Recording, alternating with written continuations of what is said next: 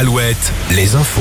Avec Morgane Juvin. Bonjour Morgane. Bonjour Julien, bonjour à tous. Une fin de journée pluvieuse sur la côte. Une dépression frappe le Grand Ouest et apporte vent et pluie.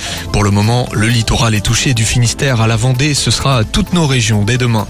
Du nouveau, après l'alerte enlèvement déclenchée hier pour retrouver une jeune fille de 8 ans à Dunkerque, l'enfant a finalement été retrouvé avec son père en Italie. La compagne du suspect et belle-mère de l'enfant avait été découverte sans vie à leur domicile avec des hématomes et marques de strangulation. La victime aurait porté plainte pour violence conjugale il y a deux ans.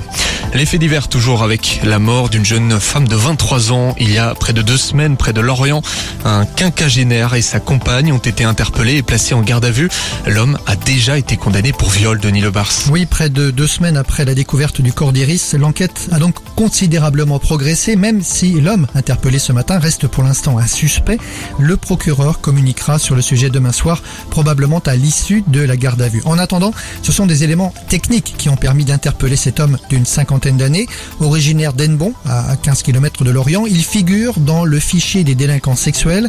Un fourgon blanc par ailleurs, a été repéré sur des images de caméras de surveillance et c'est en recoupant les informations que les enquêteurs ont abouti à cet homme. Et en effet, Morgan, sa compagne, a également été placée en garde à vue. Et puis notons que l'arrestation des suspects présumés intervient au lendemain de la sépulture de la jeune femme de 23 ans.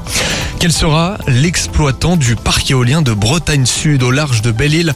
Neuf consortiums ont déposé leur projet et l'État tranchera début 2024. Les candidats ont jusqu'au 2 octobre pour affiner leur dossier.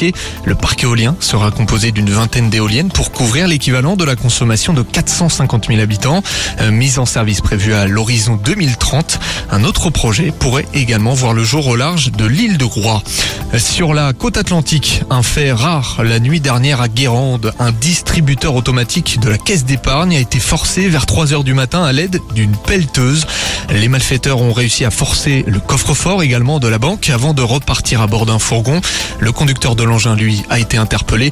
Il est âgé de 25 ans. En football, le président du stade brestois met la pression sur la ville. Denis Le Saint affirme avoir reçu, reçu plusieurs offres de reprise du club, en particulier une offre américaine.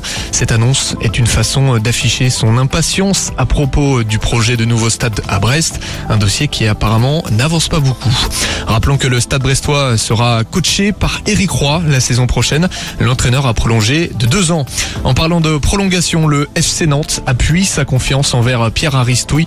Le, le tacticien intérimaire devrait prolonger pour deux ans selon Ouest France. Un mot des 24 heures du Mans avant la météo. Les essais libres couronnent Ferrari. Pour le moment, Ferrari qui avait fait sensation hier devant Toyota. Pour rappel, l'écurie japonaise Toyota a remporté les cinq dernières éditions. Départ des 24 heures du Mans, samedi après-midi à 16h. La météo avec manouvellevoiture.com. Votre voiture d'occasion disponible en un clic. Et on l'a dit au début de ce journal, Julien, le retour de la pluie et des orages dans le Grand Ouest, alors que la côte atlantique est touchée en ce moment du Finistère à la Vendée. Tout le grand